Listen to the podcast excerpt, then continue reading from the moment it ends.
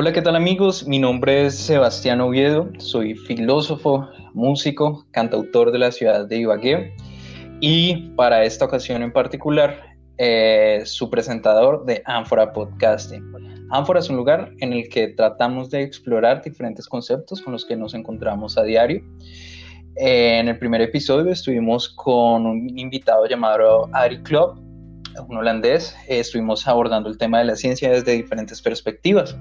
Eh, para este, el segundo episodio, tenemos un concepto que también suele girar alrededor de nuestra cotidianidad, pero que pocas veces nos centramos en él y nos damos cuenta de la importancia que tiene en realidad en nuestras actuaciones de la vida diaria. Eh, el concepto que vamos a tratar hoy es el del arte, el arte en toda su dimensión tratando de abordarlo desde las diferentes interpretaciones que se han tenido a un nivel histórico, a un nivel sociológico, a un nivel político, incluso religioso de la misma. Eh, para abordar este tema, eh, hoy tenemos un invitado muy especial. Su nombre es Juan David Gutiérrez de la ciudad de Ibagué, cantante, músico, eh, dibujante arquitectónico, eh, mejor dicho, actor, todas las esencias del arte que podamos tratar de imaginar las podemos ver representadas en esta persona, un gran amigo. Hola Juan, ¿cómo estás? Hola Juan, ¿cómo estás? Eh, por la invitación. no, un placer, un placer tenerte acá y bueno, yo creo que nadie más capacitado en esta ocasión para podernos hablar eh, de lo que considera el arte, pues creo que ambos hemos podido explorar eh, varias perspectivas del mismo. Mm, digamos que siempre tendemos A, enfocar o a percibir lo que es el arte a partir de sus representaciones, ¿no? Y entendemos el arte a partir de lo que hace nosotros y lo que podemos percibir de él. Sin embargo, por, por, lo general, siempre vemos la canción terminada, vemos el cuadro terminado, vemos la escultura, vemos el edificio terminado, pero todo lo que viene detrás de eso, todo lo que conlleva en sí el concepto de arte en, general, creo que es mucho más profundo y mucho más complejo de lo que alcanzamos a, a, percibir por nuestros sentidos, ¿no? Digamos que en un primer escenario el arte tiende a ser bastante sensorial y por eso lo percibimos por el tacto, por eh, a un nivel visual, eh, a un nivel auditivo pero podemos evidenciar que en un escenario mucho más profundo, en realidad tiende a trabajar con lo que es la razón y las sensaciones que pueden producir a nivel individual en cada uno eh, de los participantes, en cada uno de los espectadores. Y por eso quisiera arrancar eh, el, episodio eh, sabiendo más o menos qué significa para ti el arte o qué crees que es el arte. Bueno, Juan, eh, pues primero eh, saludar a la audiencia. ¿Cómo están? y bueno, según... bueno, es una pregunta que, a lo largo de la historia ha tenido muchísimas respuestas porque una definición de, del arte, sí, al igual que definir, no sé, la literatura, la poesía, eh, y, definir el arte como tal eh, va a tener muchas interpretaciones, muchas definiciones eh, a partir de o a lo largo de toda la historia. con respecto a mi experiencia, por ejemplo, a lo que he estudiado, yo soy estudiante de artes plásticas y como dice Juan, he tenido otras experiencias a partir de la música, la danza, por decirlo así, el teatro, eh, yo pensaría que el arte es una respuesta, eh, y, pero no una respuesta como, como, la filosofía la busca, que por ejemplo la filosofía busca la respuesta o está en búsqueda de la verdad. En cambio yo pienso que el arte es una respuesta de tipo eh, a la reacción, más ligada a la reacción. Entonces eso es como lo que pienso sobre el arte en cuanto a lo que puede hacer y, o el acercamiento que pueda tener. Claro, y la, la, evolución como tal del concepto de arte, de hecho, lo podemos ver a nivel histórico que sigue en, en, constante evolución porque, a ver, o sea, desde el principio de lo que conseguimos como un arte, ni siquiera estaba creada la literatura per se, no estaba creada la escultura como tal. Eh, bueno, las nuevas tendencias que existen actualmente con respecto a las concepciones de arte, pues a ver, muchas de ellas no tienen ni siquiera que ver con, con el sentido clásico de la belleza que hemos venido abordando por más de, de 20 siglos respecto a la humanidad. Entonces, cuando hablas de una respuesta, yo sí pensaría en realidad que tiene que ver algo con una pregunta, porque por lo menos cuando los filósofos abordan este tipo de tema lo abordan desde la estética. Y la estética, cuando uno está estudiando el arte eh, en este nivel, le dicen la estética es el estudio filosófico de la belleza. Y bueno, ahí, como para variar, los filósofos abrimos más una pregunta y salen 10. Pero entonces, ¿cuál es la cuestión de lo que es la belleza? ¿Cuál es la cuestión de lo que es el, el sentido filosófico de la misma estética? Y en ese sentido podemos ver que el mismo concepto de belleza, lo que en sí podríamos definir en un nivel muy básico de lo que es lo que genera una sensación agradable, digamos, eh, como decíamos, a un nivel sensorial, a un nivel visual, a un nivel auditivo, lo que puede generar alguna, alguna sensación de placer sería identificado inmediatamente como belleza. Y ni siquiera, y yo creo que sí, sí, sí vale la pena por lo menos tratar de escudriñar por esos lados de por qué algunas cosas nos parecen bellas y por qué algunas no, porque la conformación de cierto tipo de colores nos parecen agradables y otros no, porque algunas texturas nos llaman la atención y otras no. Creo que en realidad resulta ser a la final bastante instintivo con respecto casi que a un, me atrevería a decir yo, a un instinto de supervivencia, en el cual siempre la búsqueda de una belleza nos lleva a una búsqueda de bienestar, que trata desde lo más básico eh, a un instinto humano, una búsqueda por supervivencia.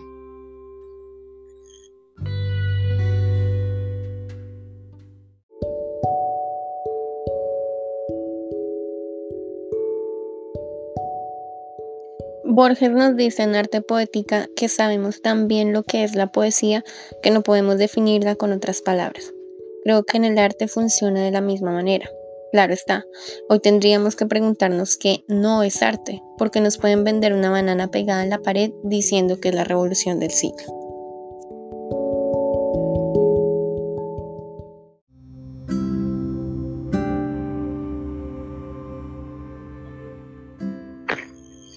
Y es, es, una cuestión que, que, obviamente eh, podríamos empezar a tratarlo por la, por la percepción, ¿no?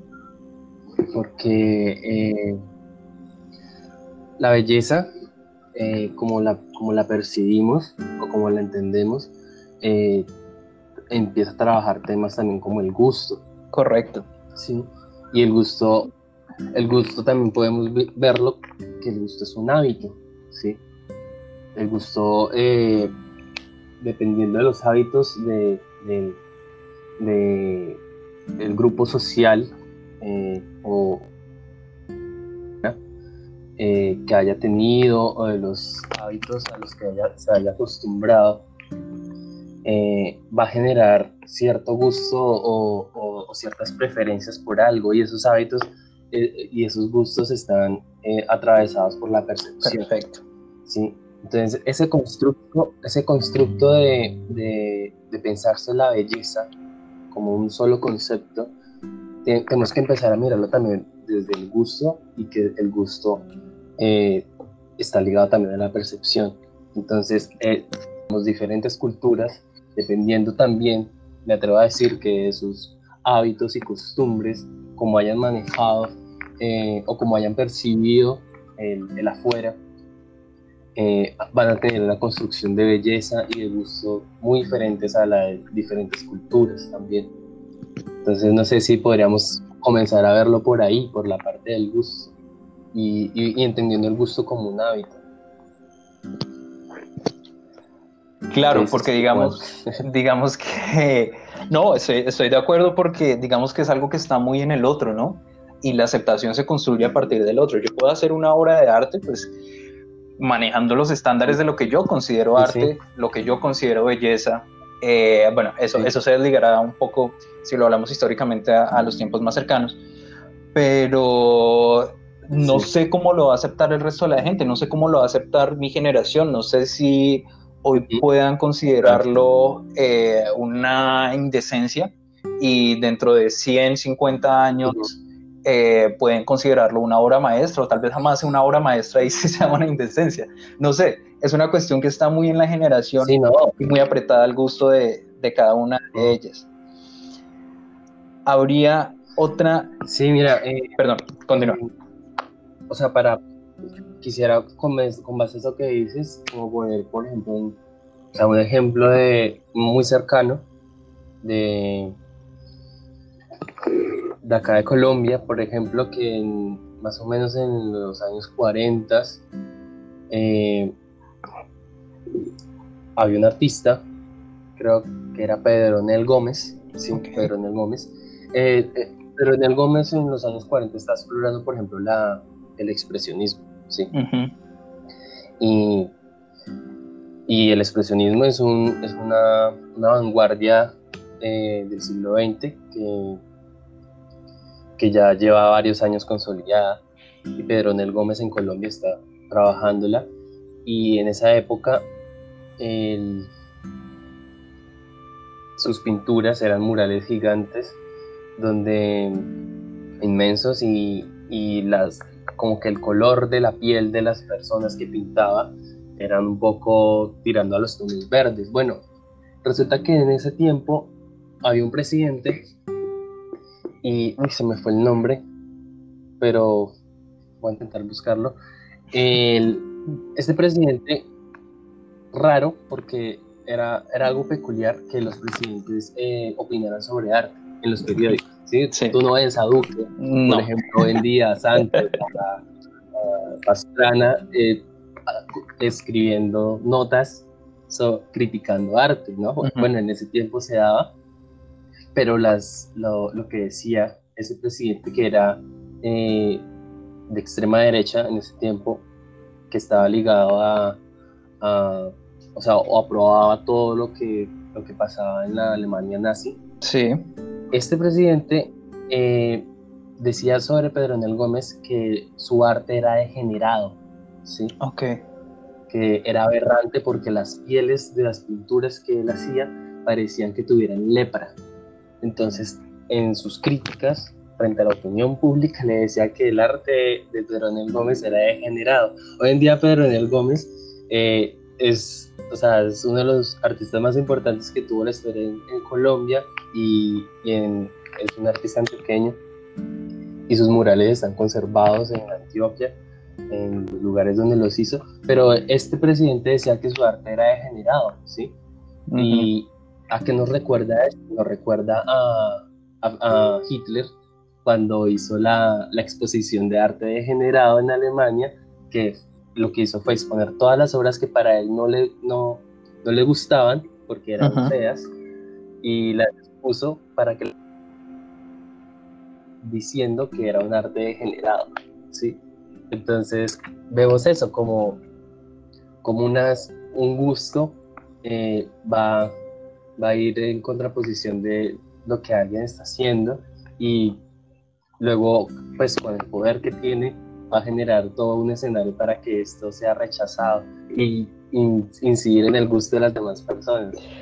Claro, y lo que de hecho es muy curioso, a ver, explorar un poco los inicios del arte, porque si vemos históricamente, a ver, cuando podemos considerar el arte como, digámoslo así, una, me cuesta un poco decirlo, pero como una disciplina, por ejemplo, como un concepto ya un poco más unificado desde diferentes áreas.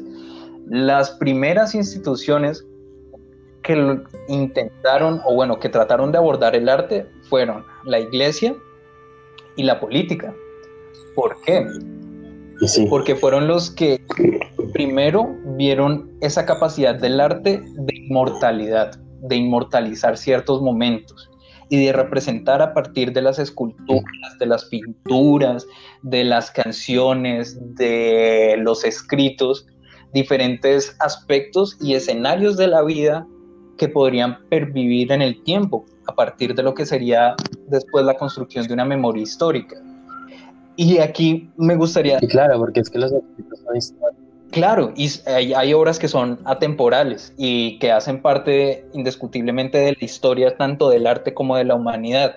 Y en este punto me gustaría ligarlo un poco hacia la función o lo que tú consideras que es la función del arte, ¿sí?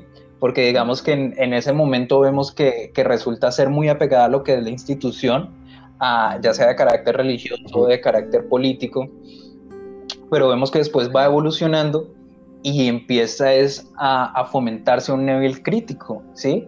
Y los artistas, de hecho, empiezan a mostrarse, a, mostrar el arte como una bandera de rebeldía y de crítica de la sociedad y de aquellos estamentos eh, cotidianos con los que no están de acuerdo.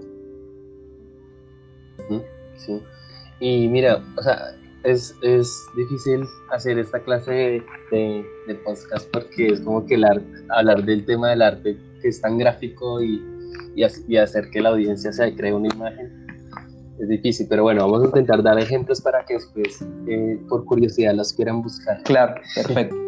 bueno, eh, con respecto a lo que tú dices, Juan, eh, por ejemplo, Goya, Francisco de Goya es un buen ejemplo de eso que es un, es un pintor que trabaja para, para el rey y pinta al rey, a, toda eh, la familia real y, eh, o sea, está apegado a una institución que es la corona, la, que manda. Y luego eh, hay una guerra, hay una invasión de Francia en España eh, a mediados, creo que a comienzo del siglo XIX, y eh, ocurren los, los fusilamientos del 3 de mayo en, Madrid, y Goya ve todos estos escenarios y ya hace pinturas que reaccionan a, a, estos acontecimientos, que son las famosas pinturas del 3 de mayo, que son los, los, fusilamientos del 3 de mayo, ¿verdad? Y entonces, eh, es como eso, es, es, una, es una época en donde el arte está ligado a la institución y a una institución absoluta, donde, o sea, lo que se pinta es lo que hay ahí, ¿ya? Y solo estas personas son las que tienen acceso al arte, pero acá ya hace una pintura para él, ¿sí? O sea, no, hace una pintura que no es para el rey, no es para la corona. Hace una pintura que habla algo que atestiguó, que vio. ¿sí? Y luego, a medida que, empieza a avanzar eh, la, la, vida de Goya, empieza ya a pintar cosas, a pintar escenarios ya más de, de, su propia experiencia, como son las pinturas negras, que son ya las últimas, casi de las últimas pinturas que él hace, y, y también los, los, los grabados que hace sobre los, los destrozos de la guerra. Bueno, es una serie de grabados que tienen un nombre sobre la guerra, creo que son la barbaridad de la guerra, los destrozos de la guerra, algo así. No lo tengo muy presente, perdón. Pero sí, son grabados, propuestas que están hablando de los desastres de la guerra. Perdón. Así se llama la serie de grabados. Que están atestiguando algo es él está reaccionando, él está dando una respuesta, como te dije, que es lo que yo pienso del arte, que es una respuesta, está dando una respuesta a esto que, que está, que percibe sobre la guerra civil y está, eh, y, es un momento en donde ya no está pintando para el rey, ¿sí? Ya no está pintando para la institución, sino que está pintando lo que él quiere. Entonces, claro. y, o sea, a pintar lo que él quisiera pintar en ese momento de la historia es muy significativo. Por eso a, Goya, a pesar de que eh, sus pinturas más trascendentales están en el siglo XIX, a mediados del siglo XIX o a finales o a comienzos del siglo XIX, a él se le considera un artista contemporáneo por eso mismo, porque se está saliendo de su época, está intentando eh, ver la oscuridad de su época para pintar algo mucho más adelantado, que lo que es lo que Agamben dice lo intempestivo, ¿no? Esto que, que, que está un poco adelantado, algo que no está en su tiempo. Entonces, eh, Goya es un ejemplo de eso, me parece a mí.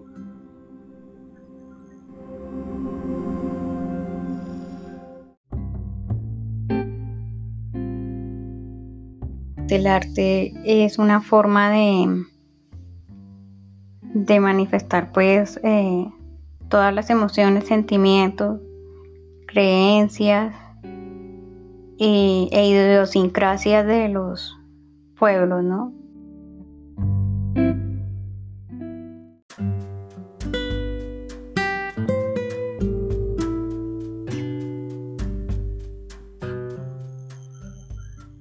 Hay, hay un punto interesante y es cuando algo que, que a mí me ha costado entender un poco y es respecto a la figura del artista. Digamos que el artista es, es un elemento, digamos, necesario dentro del arte, pero pues por lo menos a un nivel personal eh, no he sabido muy bien entender cuándo es una obra artística y cuándo no lo es. Y a ver, voy, a tratar de hacerme explicar. Digamos que sería peligrosamente arrogante que una persona pudiera pararse en sí mismo y decir, yo puedo decir qué es arte y qué no es arte. Y yo considero que tal obra no es arte y tal es arte y tal sí y tal no. Me parece peligroso habrá personas que lo hagan. No sé, porque yo siento que por lo menos cuando uno está en el ejercicio de, del arte, uno trata de configurar diferentes elementos que encuentra dentro de la realidad para poder interiorizarlo y poder expresarlo en algún tipo de, reacción artística, ¿sí? Como ya decíamos, literatura, pintura, música, eh, arquitectura cualquiera de ellas, cualquiera en la que se desempeñe esa persona. Pero siempre, siempre ha estado como esa constante tensión entre no saber qué tanto de la obra artística logra ser uno y qué tanto en realidad está como tomando de la realidad, ¿sí? Digámoslo, por ejemplo, Aristóteles eh, lo, lo, consideraba en realidad que uno aprende por imitación, eventualmente, y lo que en realidad uno logra desarrollar a través del arte es una técnica. Lo que está mejorando a partir de, ellos no es necesariamente eh, algo suprasensible, lo es en el sentido de que apunta a lo que es la belleza que genera el motor inmóvil, eh, que bueno, que, es un punto un tanto más metafísico, pero digamos lo que apelándolo a la realidad, en realidad lo que no está haciendo es copiar cosas, imitando cosas del mundo real y transformándolo en un formato distinto, pero eventualmente uno tiene una base eh, un poco más objetiva. Platón, por otro lado, habría de desvirtuar todo el arte y habría de decir, de decir que eh, basado en el mundo de las ideas, en realidad todas las cosas del mundo están, son copias el mundo de las ideas, donde las cosas son perfectas. Y lo que está haciendo uno como artista es copiar las cosas que existen en el mundo, por lo tanto uno está haciendo copias de copias y no le parecía a Platón nada, nada divertido ni nada formativo eh, llegar a apelar a algún tipo de arte como se pudiera concebir actualmente o incluso en un nivel clásico. Por lo tanto, los artistas lo que seríamos son, son unos mentirosos porque estamos hablando desde la pura apariencia y no estamos apelando al arte. Platón decía en realidad que el arte estaba más relacionado con la verdad que con cualquier otra cosa y en ese sentido, eh, quien busque la verdad encontrará el arte y la belleza suprema pero la figura del artista siempre me ha, me ha causado mucha curiosidad porque lo, lo hace uno preguntarse, ¿será que sin artistas el arte seguiría existiendo en el mundo? Bueno, em, hay mucha tela para. Eh, con respecto a lo que dijiste de, de el arte, eh, los artistas somos eh, mentirosos, falsificadores. Yo estoy de acuerdo con eso. El arte. es lo que decía. Eh, es una ok. El arte es una farsa. ¿Por qué, Juan? porque alguien que, haga una pintura decide qué poner en esa pintura, por más hiperrealista que sea la pintura, porque es en las manos poder de decidir qué es lo que va a pintar y qué es lo que no quiere pintar. De hecho, cuando estamos en clase de pintura, voy a compartir lo que, me, lo que nos sugiere nuestro maestro en clases de pintura, nos dice, eh, ustedes tienen eh, sobre la mesa eh, los elementos que van a pintar, pero si ustedes creen que uno de esos elementos no debería ir porque no, no, no enriquece la composición, quítenlo no lo pinten, ¿sí? Lo mismo en el paisaje.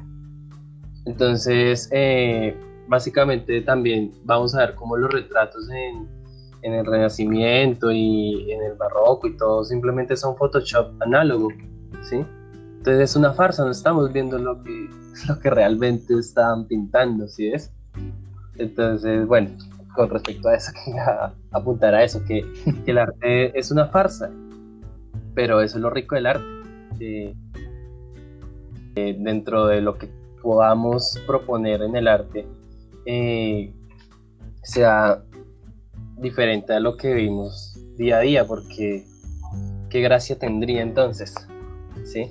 Que todo sea tal cual como, como, como está en, en el afuera, ¿sí?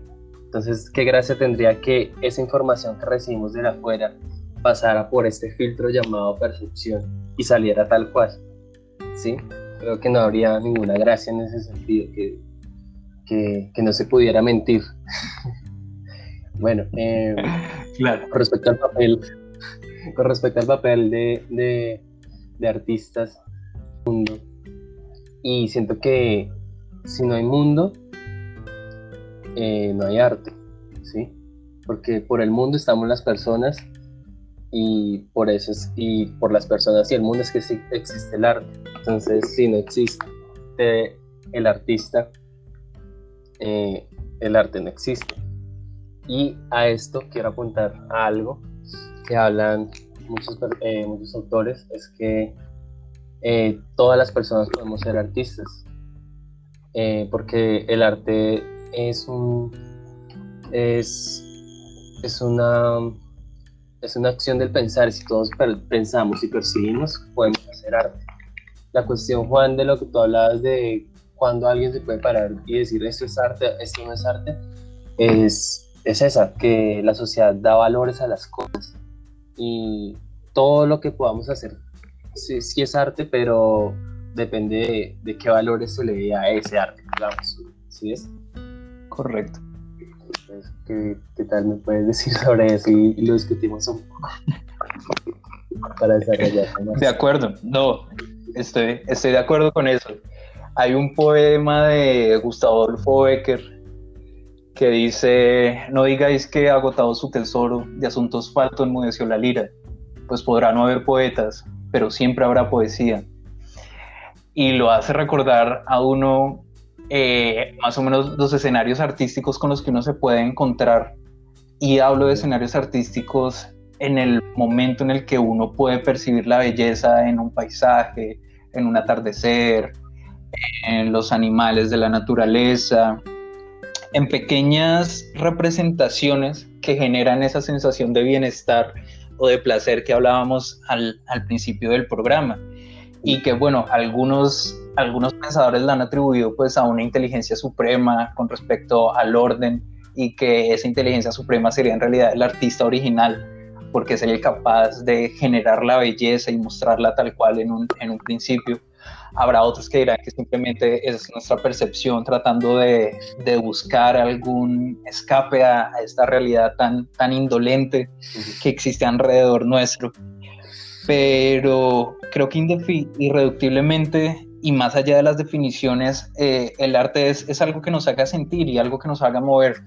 En algún punto mm, tuve esta discusión del arte con, con, una amiga violonchelista y me decía en realidad, eh, estuvimos hablando un buen rato y me dijo finalmente, yo creo que al final con todo lo que yo he estudiado y he tocado, yo creo que en realidad el arte es un lujo porque no veo una función práctica o digámoslo así inmediata dentro de lo que considero que ha sido el arte. digamos, eh, un, arquitecto hace casas y las casas sirven para vivir, eh, un carpintero hace mesas y las mesas sirven para, para poner cosas, para manipular objetos, lo que sea. Pero digamos que después de eso yo me puse a pensar y dije, no, es que en realidad el arte sí tiene una, un objeto, tiene una función y yo creo que de las funciones más fundamentales que existen y es apelar a la humanidad misma de los seres humanos. Y dentro de esa definición yo creo en, en una perspectiva muy personal. Yo diría que me atrevería a decir que en realidad el arte es la diferencia entre vivir y sobrevivir. Porque el arte es ese plus que le da la realidad y que impide que nos ahoguemos en, en esta constante rueda que llamamos vida y realidad. Eh, creo que con esto se nos va acabando el tiempo. Juan, ¿quisieras decir algunas palabras finales? Sí, eh, y nada, o sea, con respecto a lo que me cuentas de tu amiga, o sea, imagínate que está pensando ella ahora en estas situaciones de confinamiento, ¿para qué sirve el arte? ¿Qué haríamos con, eh, en casa sin arte? ¿Sí? Sin, sin poder cantar, sin poder, eh, sin poder escuchar música o, o, ver imágenes, ¿sí? Es como que, o leer algo, ¿sí? Eh, siento que también es eh, el objeto de, del arte también es, es reflejar. Y como nació con, con la historia de, de, las personas así como, como comenzó siendo un lenguaje eh, desde las cavernas hasta hoy siempre ha sido un reflejo de lo que está pasando entonces siento que es, eso que siempre nos está recordando y nos está reflejando.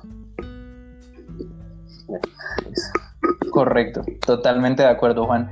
Quedan un montón de temas por hablar respecto al arte, pero bueno, esa, es precisamente la riqueza de, que podamos eh, abordar un concepto tan amplio. Muchísimas gracias por la participación y bueno, eh, aquí te estaremos esperando también en una próxima oportunidad. Dale Juan, muchas gracias por la invitación, en serio que eh, está bueno, está bueno generar estos espacios. Perfecto, Juan. Y a ustedes, los, los, los escuchas y los espectadores de, de Ánfora, los invitamos a que nos sigan. Eh, estaremos grabando próximos episodios con diferentes temáticas. Y nada, un abrazo para todos ustedes, un abrazo para Juan y nos veremos en una próxima oportunidad. Hasta luego. Chao, chao, abrazos.